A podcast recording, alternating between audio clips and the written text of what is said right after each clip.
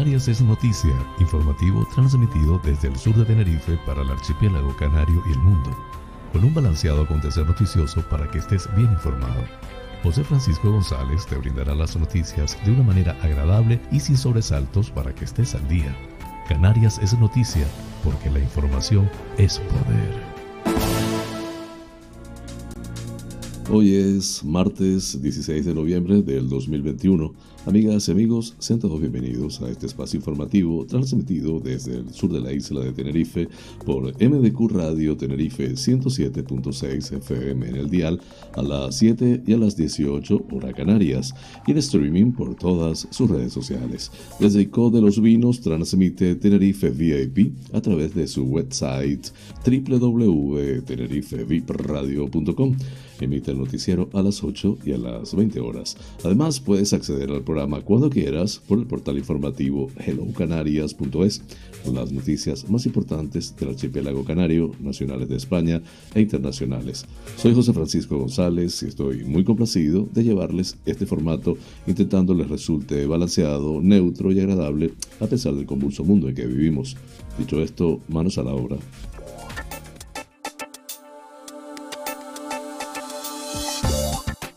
Pensamiento del día. La vida empieza cada cinco minutos. Esta es una idea del cómico y presentador catalán Andreu Buenafuente. Hace referencia a la posibilidad de romper ciertas ideas que nos atan al pasado para crear algo nuevo constantemente.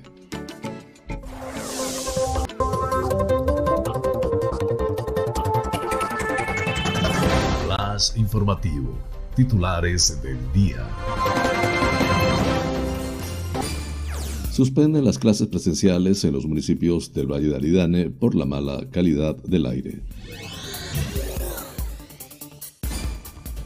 Industria moviliza una inversión de 18,7 millones en 80 proyectos en las islas que garantizan 3.063 empleos. Canarias reclama ante la Comisión Europea que el sector primario de La Palma no pierda las ayudas. Las alianzas multisectoriales serán el objeto principal de las sextas jornadas profesionales de turismo activo en Canarias. Regresa una nueva edición del Train Nocturno de San Sebastián de la Gomera.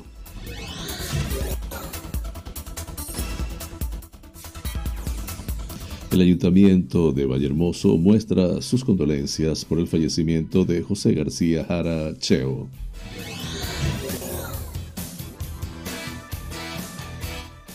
La Palma, el gobierno pide máxima precaución. La lluvia y la acumulación de ceniza pueden provocar el desplome de invernaderos en la costa oeste de la isla.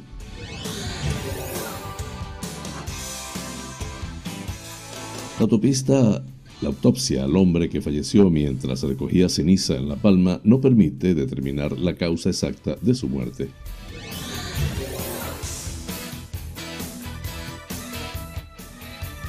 Muere Alexis Tejera, el alcalde de Lanzarote, que reveló que le habían diagnosticado hace poco ELA,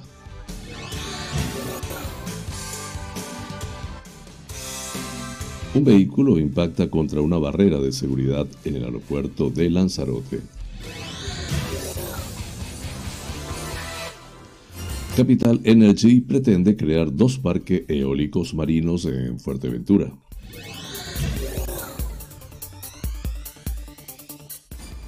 Fuerteventura, buenos resultados en el foro Virtual Woman Impact Summit 21.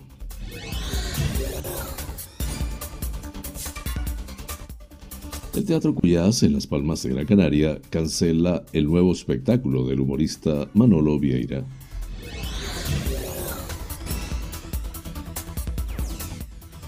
Conchina Páez, alcaldesa de San Bartolomé de Tirajana, gestiona el refuerzo de la presencia policial en el ocio nocturno en Gran Canaria.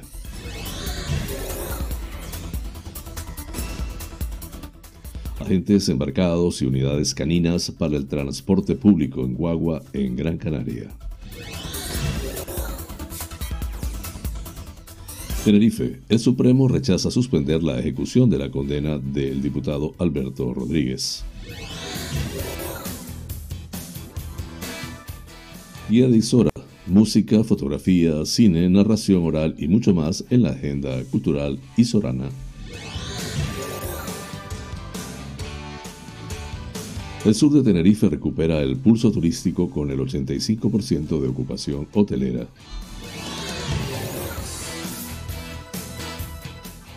En Nacionales, Escriba dice que subir cotizaciones no afectará al empleo y que llenará la hucha de las pensiones con 50 mil millones.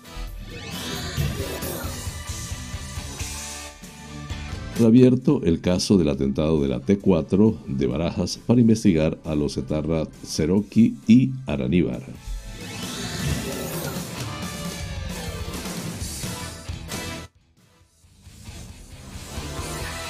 En internacionales, Steve Bannon, ex asesor de Trump, se entrega a las autoridades tras la imputación por desacato al Congreso.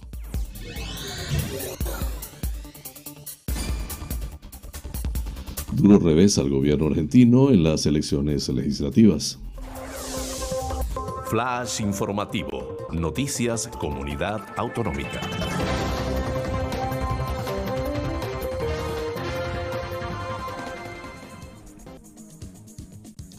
La Consejería de Educación del Gobierno de Canarias ha informado de que debido a la calidad del aire, eh, este martes se suspende la actividad lectiva presencial en los centros educativos del Paso, Los Llanos de Aridane, Tazacorte y Punta Gorda, que pasan a enseñanza online. En el día de ayer aumentó la tasa de emisión de ceniza que afecta principalmente a las zonas norte y oeste debido a las condiciones meteorológicas. Se espera que se refuerce la inversión térmica, que se situará alrededor de los 1.600-1.700 metros y un régimen de viento débil. Aunque ayer se mantuvieron los niveles de dióxido de azufre SO2 razonablemente buenos y regulares en Punta Gorda y las partículas PM10 en niveles buenos en todas las estaciones de la isla, salvo en los llanos, los valores han ido aumentando por la noche y en estos momentos se registran niveles desfavorables. Se prevé que se mantengan niveles de concentración muy altos en ambos parámetros, PM10 y SO2, en la zona oeste durante todo el día, dado el predominio de vientos del este y sureste. Por este motivo, se recomienda a la población de los llanos, de Aridane, El Paso, Tazacorte, Tijarafe y Punta Gorda reducir en lo posible las actividades enérgicas prolongadas en el exterior y realizarlas en el interior o cuando mejore la situación. Además de recordar que se puede obtener información actualizada en la web del Gobierno de Canarias de calidad del aire.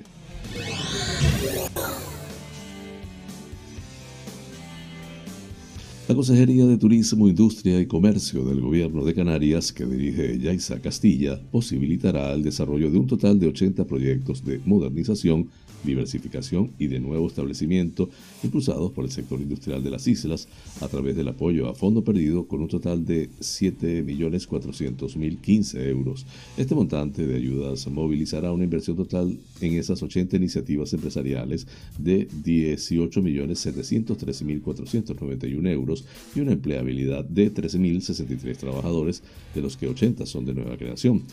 Estos datos corresponden a la resolución definitiva de la convocatoria de ayudas a la modernización y diversificación de la industria canaria, a la que este año el gobierno de Canarias ha destinado finalmente un 48% más de fondos en relación con 2020 y a la que concurrieron un total de 129 proyectos.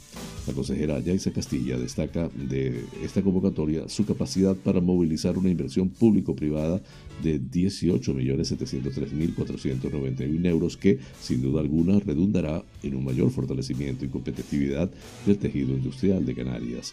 Se trata, pues, de una línea de actuación muy demandada por el sector, ya que le permite contar con la financiación necesaria para hacer realidad sus ideas empresariales y continuar ganando peso en el conjunto de la economía regional, explicó Yaisa Castilla.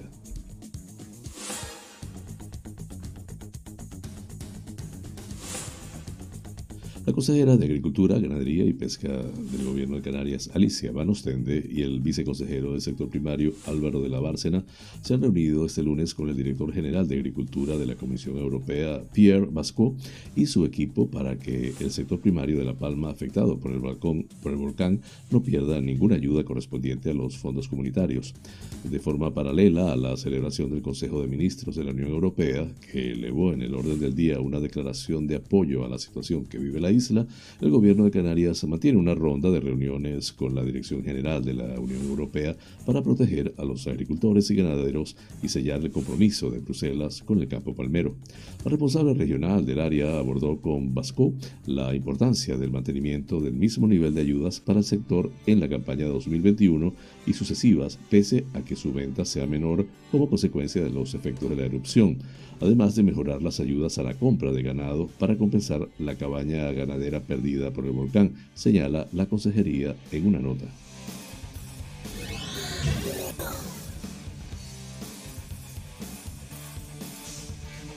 Las sextas jornadas profesionales de turismo activo y ecoturismo de Canarias organizadas por Activa Canarias con el patrocinio de Turismo de Gran Canaria, se plantean como un encuentro para fortalecer alianzas, trabajar de manera transversal y avanzar en la comercialización del turismo activo como una oferta sostenible dentro del turismo alternativo de las islas.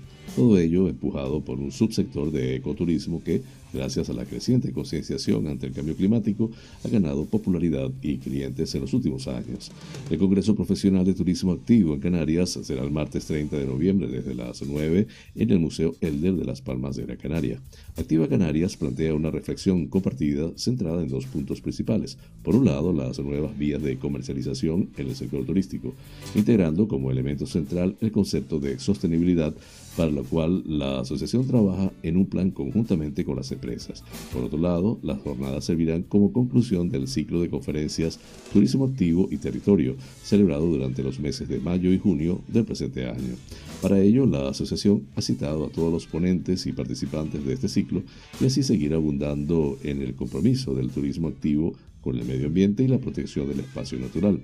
Ese mismo 30 de noviembre, por la tarde, se celebra la Asamblea Anual de las Empresas Asociadas. El miércoles 1 de diciembre, Activa Canarias ofrece una formación abierta dirigida a empresas previa inscripción. Ambos actos tendrán lugar en el Hotel Escuela de Santa Brígida.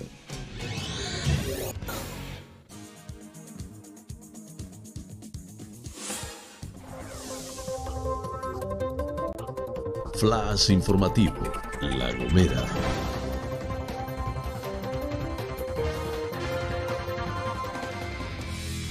El próximo sábado 27 de noviembre se llevará a cabo la cuarta edición del Trail Nocturno de San Sebastián de la Gomera, una prueba de carácter anual que organiza el Ayuntamiento Capitalino y que se reanuda este año después del parón del pasado 2020 a causa de la pandemia. La competición arrancará a las 19 horas y abarcará un recorrido de 15 kilómetros desde el barrio de La Laja hasta la Plaza de las Américas. están abiertas las inscripciones en la website inscripciones.gomesporteventos.com barra inscripción.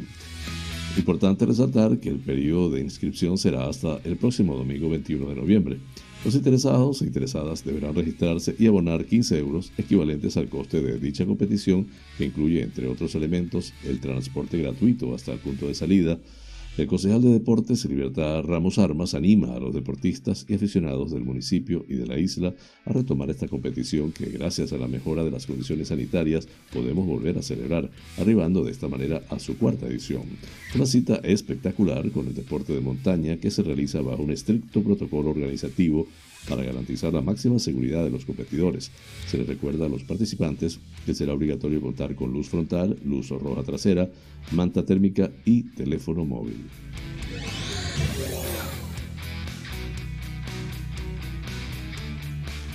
El Ayuntamiento de Vallehermoso ha mostrado este lunes sus condolencias a los familiares y allegados de José García Jara Cheo, un vecino muy querido del barrio de Alojera y en toda la isla y que fue durante años teniente de alcalde y concejal del consistorio bajo los mandatos del ex alcalde Antonio Armas.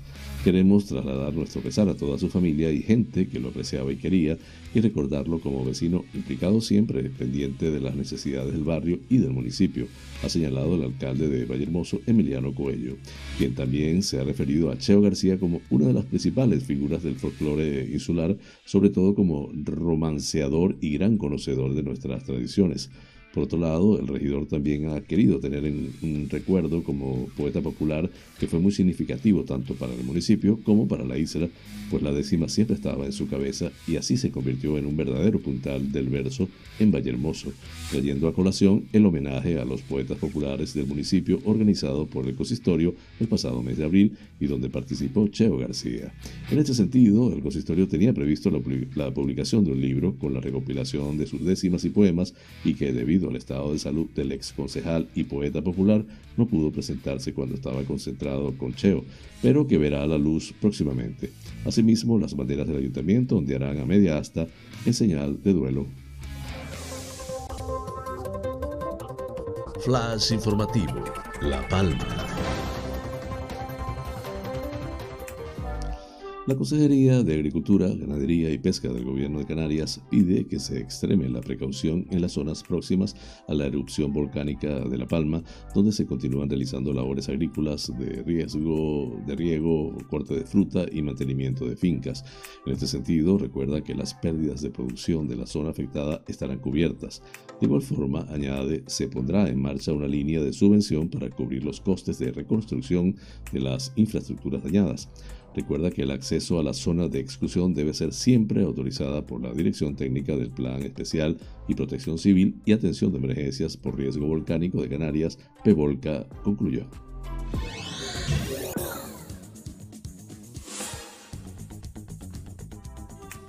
La autopsia preliminar realizada al cadáver del hombre que falleció mientras recogía ceniza en la zona de exclusión en La Palma no permite emitir un diagnóstico certero sobre la causa de la muerte, según ha comunicado este lunes el Tribunal Superior de Justicia de Canarias. Por ello, será necesario esperar a las analíticas, que tratarán varios días, según ha informado dicho tribunal al juzgado de primera instancia e instrucción número uno de los llanos de Aridane.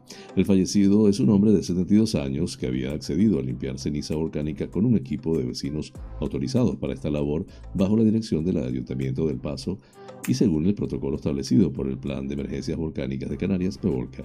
El cuerpo sin vida fue hallado el pasado sábado en la zona de exclusión en el núcleo vecinal del Corazoncillo del municipio del Paso.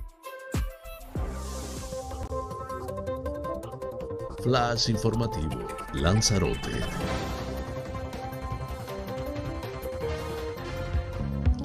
El Consorcio de Seguridad y Emergencias de Lanzarote informa de que ayer en la mañana ha procedido a la limpieza de la calzada en el aeropuerto César Manrique, después de que un vehículo impactara contra una barrera de seguridad.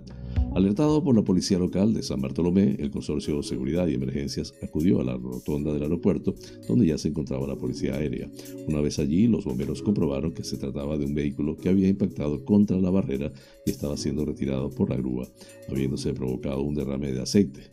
Los efectivos del Consorcio de Seguridad y Emergencias procedieron a la limpieza de la calzada con cepiolita, a aislar los cables de la barrera que habían sido rotos a consecuencia del accidente y dieron por finalizado el servicio.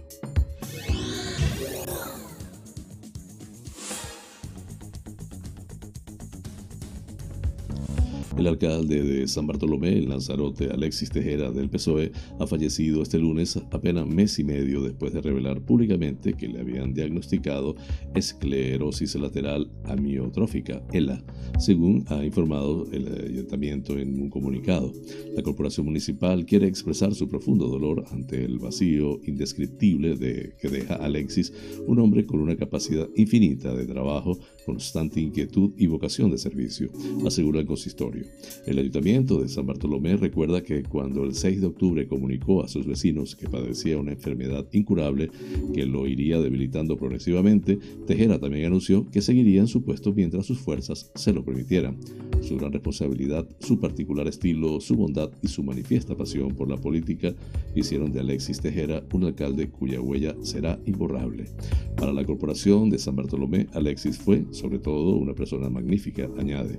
En su momento, la decisión de Alexis Tejera de, de hacer público que padecía ELA y también de continuar cumpliendo con sus responsabilidades recibió numerosas respuestas de ánimo y cariño, entre ellas las que le enviaron los presidentes de los gobiernos de España y Canarias, Pedro Sánchez y Ángel Víctor Torres, que se declararon orgullosos de tenerlo como compañero de partido. Flash informativo, Fuerteventura. La empresa española Capital Energy y la noruega Equinor han presentado al clúster marítimo de Canarias sus planes de inversión en instalaciones de energía eólica marina en aguas de las islas. Ambas empresas pretenden aprovechar la condición insular de Canarias, donde la energía eólica generada en el mar está todavía por desarrollar. En este sentido, la intención de Capital Energy serían tres parques de energía eólica offshore en las islas, dos en Fuerteventura y uno en Tenerife.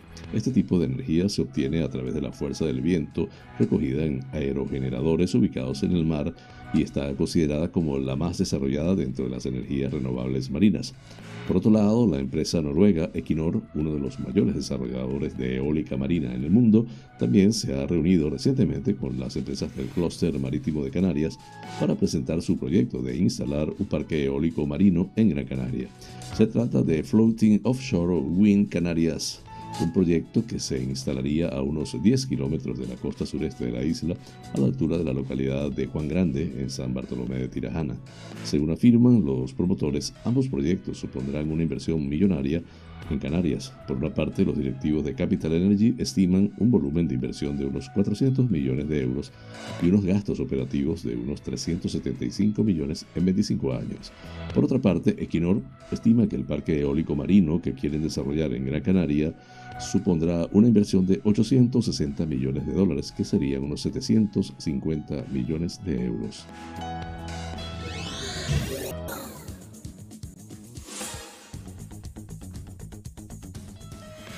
El presidente del Cabildo de Fuerteventura, Sergio Lloret López, y la vicepresidenta primera y consejera de Economía, Lola García, participaron el viernes pasado en la última jornada del Foro Internacional para el Empoderamiento y Emprendimiento de las Mujeres. En esta segunda edición del proyecto liderado por el Departamento de Proyectos Estratégicos del Cabildo de Fuerteventura, a través del proyecto African 2, alrededor de un centenar de mujeres emprendedoras de todo el mundo han compartido sus experiencias en este foro virtual que comenzó el 4 de noviembre y se cerró el pasado día 12. Su alta aceptación queda reflejada en el registro de participación de cerca de 3.000 personas inscritas desde todos los continentes.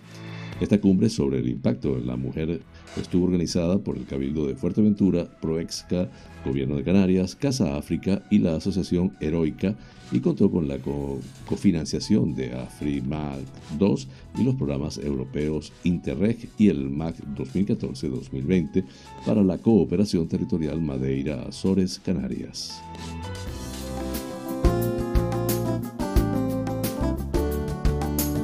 Vida sana.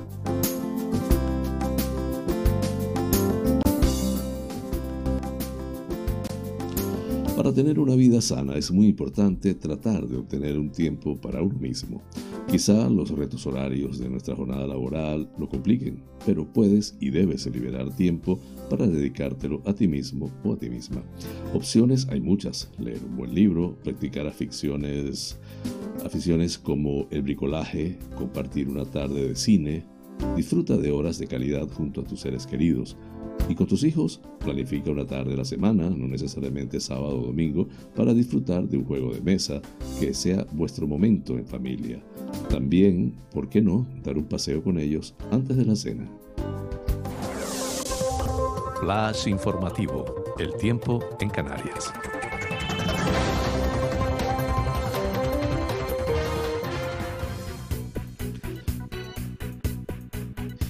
Intervalos intervalos de nubes bajas y altas, tendiendo a partir del mediodía a nuboso en el sur e interior de las islas de mayor relieve.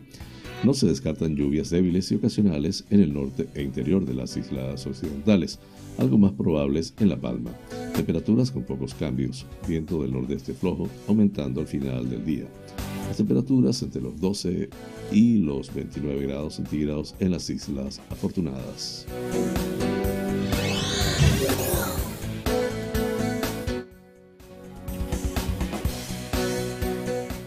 Este programa es presentado por fina cortesía de los siguientes sponsors. Bar Restaurante Loco, un oasis en el centro de San Isidro. Cocina tradicional y fusión, especialidad en arroces y paellas, carnes a la brasa, pescados frescos, pastas y pizzas, ricos postres caseros y unas ensaladas de antología Disponemos de una terraza interior chill out de 120 metros para que disfrutes de nuestra vibrante coctelería en un confortable ambiente muy acogedor. Atendemos celebraciones familiares, bautizos, bodas, comuniones, cumples, divorcios, en fin, bar-restaurante. Loco, un oasis en San Isidro. Calle Saltadero, número 7, San Isidro. Teléfono 922 36 7986.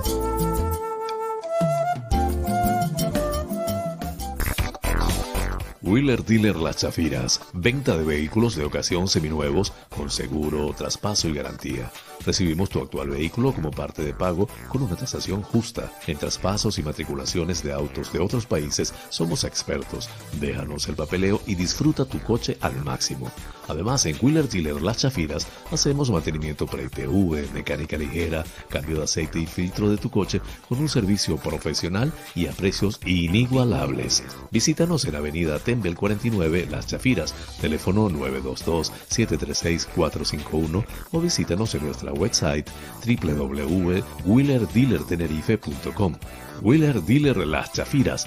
Ven, conócenos y compruébalo.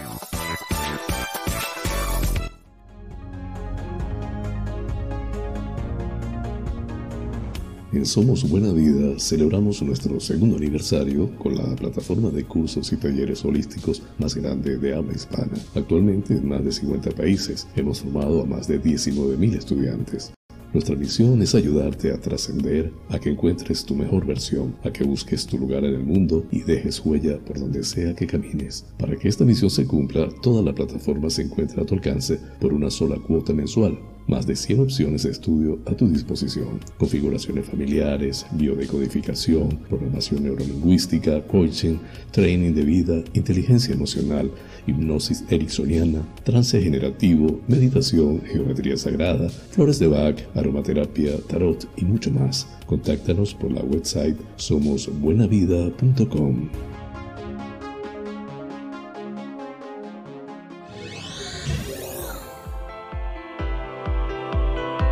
En Faros Gabriel somos especialistas en desmanchado de lunas, desmanchado de llantas, parabrisas de moto, restauración de pintura de tu coche o moto, restauración de faros, servicio domicilio de lavado, higienizado y desinfección al vapor de tapicerías de sofá, alfombras, colchones, lavado de tapicería de tu coche. Estamos en el centro comercial Tu Trébol, Los Olivos, ADG. Pide tu cita al 602-431-296. Faros Gabriel, seriedad y satisfacción garantizada.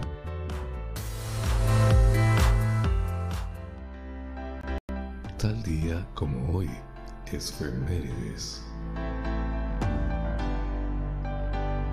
El 16 de noviembre de 1922 nació José de Sousa Saramago, uno de los escritores portugueses más conocidos a nivel internacional y Premio Nobel de Literatura en 1998.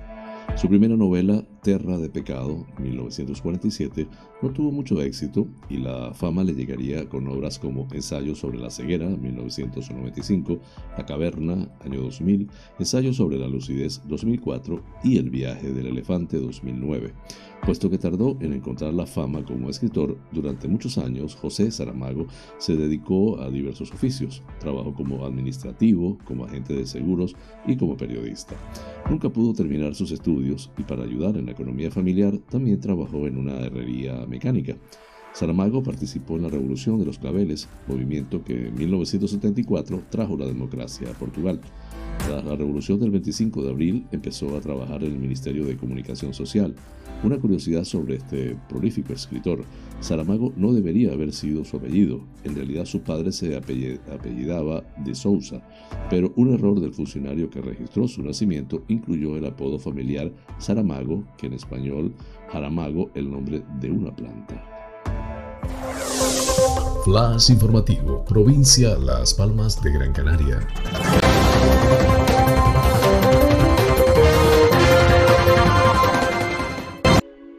El Teatro Cuyás en Las Palmas de Gran Canaria ha cancelado por causas ajenas a su voluntad la exhibición del nuevo espectáculo del humorista Manolo Vieira, que estaba previsto para los días 3 y 4 de diciembre.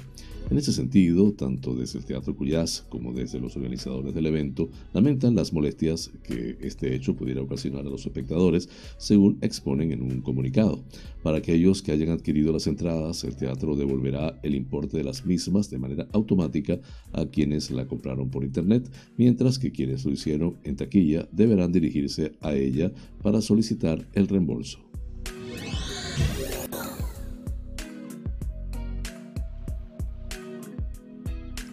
Conchi Narváez, alcaldesa de San Bartolomé de Tirajana, señala en declaraciones a este noticiero sobre la pelea callejera el fin de semana en Playa del Inglés, que está ocupada más que preocupada. Añade Narváez que se trata de un tema puntual, concreto, y ejemplo de ello es que durante una semana se celebró el Winter Pride y no hubo altercados de seguridad. Durante toda esa semana más de 20.000 personas han podido disfrutar del Winter Pride y no ha habido ningún inconveniente a destacar, indicó. Lo ocurrido el fin de semana ha corrido por las redes sociales y eso sí nos puede perjudicar en la imagen. El domingo hablaba con Tom Smulders de la Federación de Empresarios de Hostelería y Turismo para coordinarnos en este asunto y pedir en la mañana una reunión a la delegación de gobierno para de forma puntual y concreta poder poner mayor refuerzo de Policía Nacional en coordinación con la nuestra, con la policía local en momentos concretos y en lugares concretos, como puede ser los fines de semana en Metro, Casbah y Plaza de Maspalomas.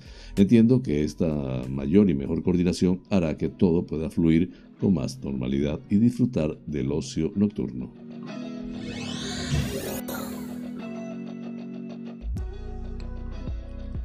La seguridad en el transporte público en Guagua de la isla de Gran Canaria se verá reforzada en los próximos meses con agentes que irán embarcados en los vehículos y una unidad canina, servicios que fueron presentados ayer por el vicepresidente primero y consejero de movilidad de Cabildo, Miguel Ángel Pérez.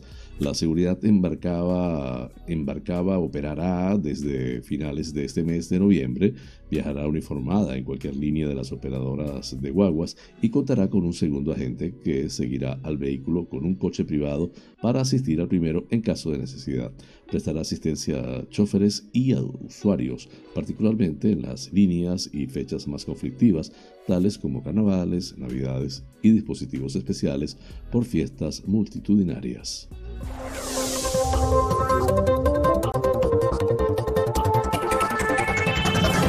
Flash informativo, provincia Santa Cruz de Tenerife. El Tribunal Supremo ha desestimado la petición del ex diputado de Unidas Podemos, Alberto Rodríguez, de suspender provisionalmente la ejecución de la sentencia que le condenó por un delito de atentado a agentes de la autoridad y que le llevó a perder el acta de parlamentario. La Sala Segunda del Alto Tribunal ha rechazado también su petición de dirigirse a la presidenta del Congreso de los Diputados, Merichel Batet, en relación a la ejecución de la sentencia. El Supremo condenó a Rodríguez a un mes y 15 días de prisión, que sustituyó por una multa de 540 euros y la pena accesoria de inhabilitación especial para el derecho de sufragio pasivo durante el tiempo de la condena, lo que derivó en la pérdida del acta de diputado.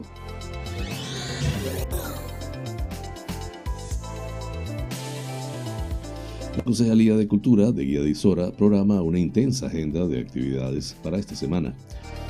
Foto Noviembre, con su programa Focus, llega un año más al municipio. En esta ocasión con la muestra fotográfica Las Raíces, que podrá visitarse desde el 19 de diciembre en el Centro Cultural de Guía de Isora en horario de 16 a 20 horas de lunes a viernes. El miércoles 17 de noviembre a las 19.30 horas tendrá lugar la proyección del documental Canarios en la Guerra de Cuba y un coloquio posterior con el historiador y guionista José Fernando Díaz Medina. La narración oral llegará a cargo de Mon Peraza y Samantha Moreno con el espectáculo titulado Mujeres de la Mar a la Cumbre, el jueves 18 a las 20 horas. Entrada 3 euros. Viernes 19, presentación del libro José Manuel Barrios Dorta, Honesto, Generoso y Comprometido. Posterior al acto de nombramiento de hijo predilecto de Guía de Isora a título póstumo a José Manuel Barrios Dorta. Auditorio de Guía de Isora, 18 horas. El sábado 20 a las 10.30 horas en la Plaza Nuestra Señora de la Luz, talleres infantiles, juegos tradicionales, artes plásticas y cocina canaria. Y por la tarde, concierto del Grupo Municipal Folclórico Samara con el espectáculo Retazos a las 18 horas. El domingo 21, concierto de la Asociación Agrupación Musical Isorana a Music a las 12.30 horas y concierto de la banda Virgen de la Luz a las 18 horas en la Plaza de Nuestra Señora de la Luz. Lunes 22, presentación del libro de Nelson Frías, La Última Esclava del Sur, organizado por el Club Rotary de Tenerife Sur y con la colaboración del Ayuntamiento de Guía de Isora, Auditorio de Guía de Isora a las 19.30 horas. La entrada para todas las actividades, salvo la del día 18, es gratuita, previa reserva llamando a la Concejalía de Cultura de Guía de Isora al 922-850100, extensión 3301 o extensión 3303.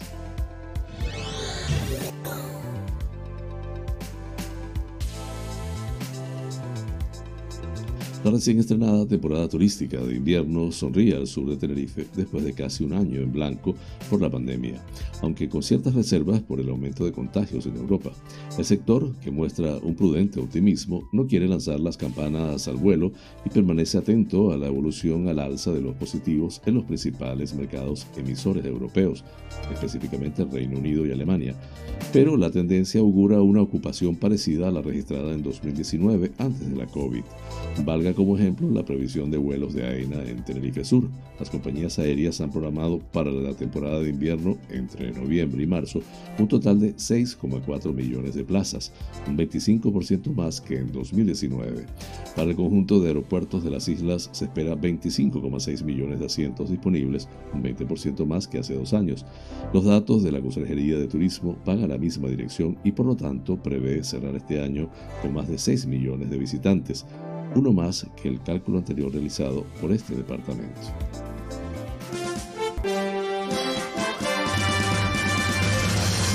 Noticias que inspiran.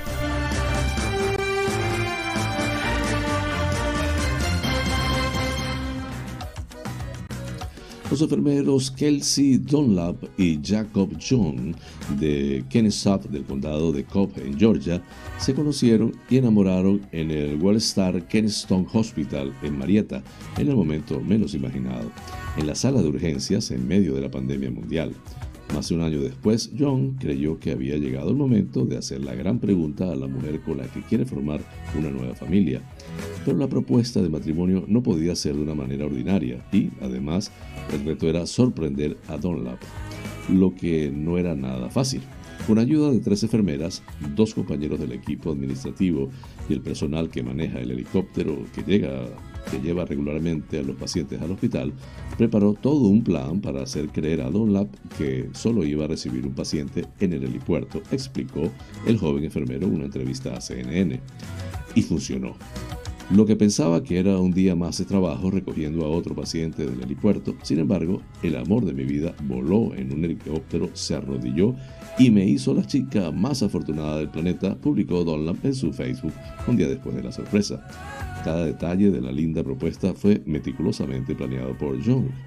Había un fotógrafo para captar el lindo momento, pero la joven enfermera no sospechó nada, ya que se suponía que estaba para fotografiar al personal del hospital por la Semana de las Enfermeras. Además, el hospital aprobó la llegada del helicóptero con el paciente falso, todo mientras amigos y familiares eran testigos desde una ventana y filmaban el conmovedor momento. Asombrosamente, Dunlap no sospechó nada, por lo que fue más linda su reacción. No me di cuenta de lo que estaba pasando hasta que se arrodilló y entonces entendí. Yo estaba como, oh Dios mío, me está pidiendo que me case con él. Aunque John trabaja bajo constante presión en el área de urgencias, calificó el día como el más estresante de su vida, pero también cree que valió la pena. Los dos últimos años han sido muy duros para todos los profesionales de la salud, pero ha sido una gran bendición poder tener a mi mejor amigo y mi mayor apoyo en el trabajo todos los días, compartió Donald en CNN. Llegaremos a casa juntos. Es realmente increíble que hayamos podido conocernos y hacer crecer nuestra relación, agregó. La fuente, como siempre, es de Epoch Times en español. Flash informativo. Noticias nacionales.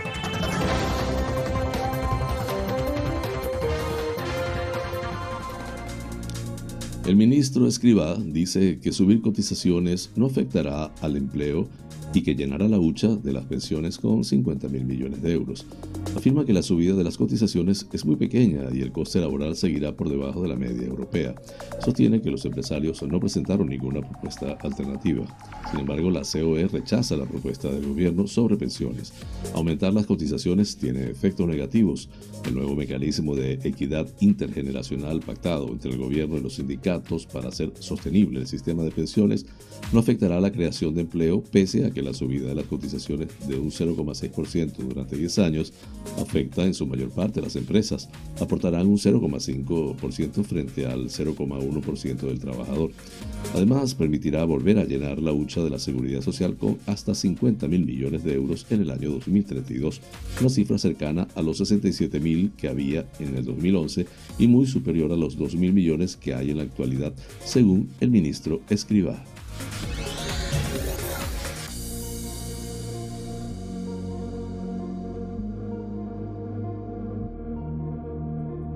El juez de la Audiencia Nacional Alejandro Abascal ha reabierto el caso por el atentado cometido por ETA en el 2006 en la Terminal 4 del aeropuerto de Madrid Barajas, en el que murieron dos personas, para investigar la supuesta participación del ex jefe de la banda Mikel Garitkoitz Aspiazzu y José Antonio Araníbar.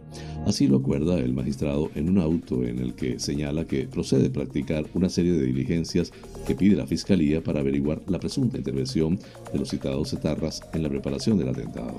La Audiencia Nacional condenó en 2010 a 1.040 años de prisión a los etarras Igor Portu, Matín Sarasola y Miquel San Sebastián como autores del atentado de la T4 perpetrado el 30 de diciembre del año 2006, en el que murieron dos ciudadanos ecuatorianos al explotar una bomba colocada en una furgoneta y con el que la banda terrorista ETA rompió su última tregua. La causa había sido archivada en 2020 respecto a Seroki y Araníbar, pero a instancias de la Fiscalía ha sido revierta por el juez instructor. Terminamos así las noticias nacionales. Flash informativo. Noticias internacionales.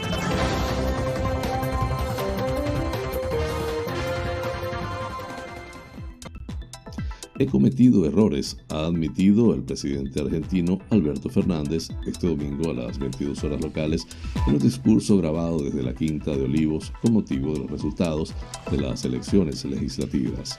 Las razones que impulsaron su confesión son obvias. Tras 38 años, el peronismo acaba de perder por primera vez la mayoría en la Cámara de Senadores y el partido oficialista ha sido derrotado en la mayoría de las provincias del país. Grande ha sido el contraste de la noche del domingo entre el mensaje del presidente, que combinó un tono de derrota con promesas de cambio, y la sede del partido de Mauricio Macri, donde reunió un clima de holgorio y celebración por los resultados electorales. Con esta elección cerramos una etapa, apuntó el mandatario, el mandatario argentino, que buscó convencer a los ciudadanos de que se viene un tiempo de cambios. Además, anticipó que en diciembre enviará al Congreso un plan para acordar con el Fondo Monetario Internacional. Una parte del discurso del presidente estuvo destinada a dar algunas explicaciones acerca de la evidente pérdida de votos y de apoyo. Con esta elección termina una etapa muy dura de nuestro país que estuvo marcada por dos crisis. La crisis económica, heredada del gobierno anterior, indicó, y añadió que quedan desafíos por resolver aún. La crisis sanitaria, provocada por una pandemia que poco a poco vamos superando. Por último, apuntó, hoy empieza la segunda etapa de nuestro gobierno, indicó.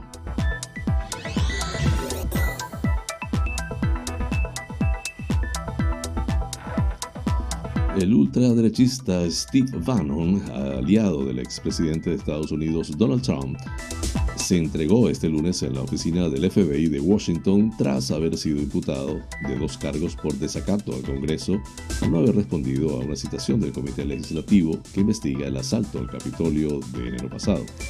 Bannon, de 67 años, encara un cargo por su negativa a comparecer ante ese comité, mientras que el segundo es por no querer entregar documentos. Una acusación por desacato al Congreso puede acarrear entre 30 días y un año de prisión, así como una multa de entre 100 y 1000 dólares. La imputación formal se produjo el pasado viernes después de que el 21 de octubre la Cámara de Representantes de los Estados Unidos declarara en desacato a Bannon por rehusar comparecer ante el comité investigador del asalto al Capitolio del pasado 6 de enero por parte de una turba de seguidores de Trump. El asunto pasó al Departamento de Justicia, que debía decidir si seguir adelante con el proceso. En ese tiempo, el fiscal general de los Estados Unidos, Merrick Garland, ha sido blanco de todo tipo de presiones políticas para imputar a Bannon por la vía judicial tras la decisión del Congreso. El fiscal para el Distrito de Columbia, Matthew Graves, recordó en la citación que considera que el asesor del expresidente cuenta con información relevante sobre lo ocurrido. Un caso penal contra Bannon podría tardar años en resolverse ante la justicia. Con este tema culminamos las noticias internacionales.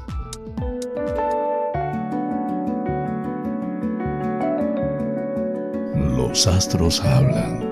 Un viaje por el maravilloso mundo de los signos del zodíaco. No te pongas de mal humor si ves que todo sigue igual en un tema laboral que se ha estancado y que nadie hace nada por renovar o mejorar. Es el tiempo que te ha tocado y de momento no va a cambiar. Lo mejor es asumirlo y centrarte en lo tuyo. Tauro, vas a plantearte la necesidad de hacer algo por los demás, de colaborar en un proyecto social, quizá algo que tenga que ver con la naturaleza, con la ecología. Y lo cierto es que te va a venir muy bien porque va a ampliar mucho tu mirada. Géminis, los consejos de cierta persona de edad te parecerán aburridos o carentes de sentido e incluso anticuados. Pero no es cierto, son muy valiosos y debes escucharlos y aprender de ellos todo lo que puedas. Solo es cuestión de respetar ciertas perspectivas. Cáncer, hoy es importante que reserves para ti un buen rato para estar solo o sola en lo que más te apetezca hacer y sin dar ninguna explicación de dónde vienes o a dónde vas. Te sentará muy bien esa libertad, pero no lo confundas con una huida hacia adelante. Leo, te pones en marcha para solventar un tema de dinero que te ha sobrevenido sin que te dieras cuenta y ahora te toca correr. Es cierto que es urgente, pero no es bueno que te precipites. Mira bien lo que haces y no aceptes la primera solución que se te presente. Virgo, no sabrás muy bien a qué carta quedarte con una actitud que verás hoy en un compañero de trabajo. Quizá demuestre mucho egoísmo y una reacción que no te gustará nada. Aléjate un poco y date margen para saber de verdad quién es. Libra, lo que verás hoy a tu alrededor te va a ser muy grato, ya que vas a pasar un día en el que todo va a funcionar según lo habías calculado y todo funcionará sin ningún obstáculo, con fluidez. Estarás muy en calma, todo esto te va a sentar de maravilla.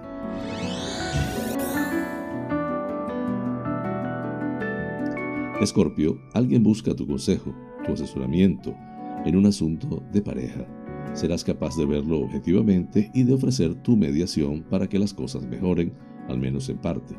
Es una buena acción, pero debes hacerlo con mucho tacto y respeto. Sagitario, es cierto que te costará aceptarlo e intentarás aplazarlo, pero no te interesa negarte a ir a esa reunión a la que te han convocado, quizá con urgencia porque desbarata tus planes de ocio. Más adelante verás que te convenía ir y te alegrarás.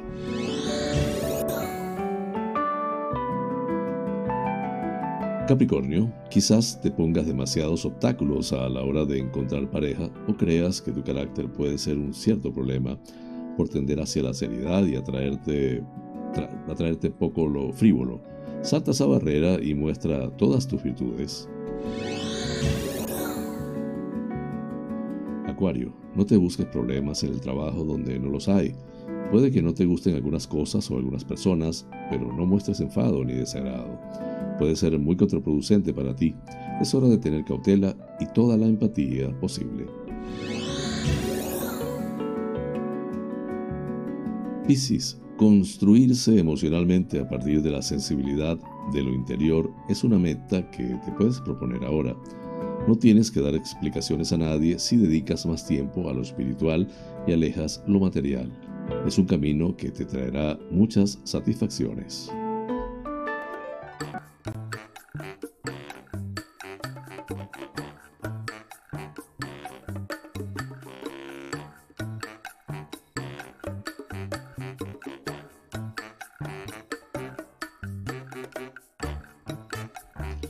Amigas y amigos, hemos llegado al final del programa, deseando les haya sido de su agrado.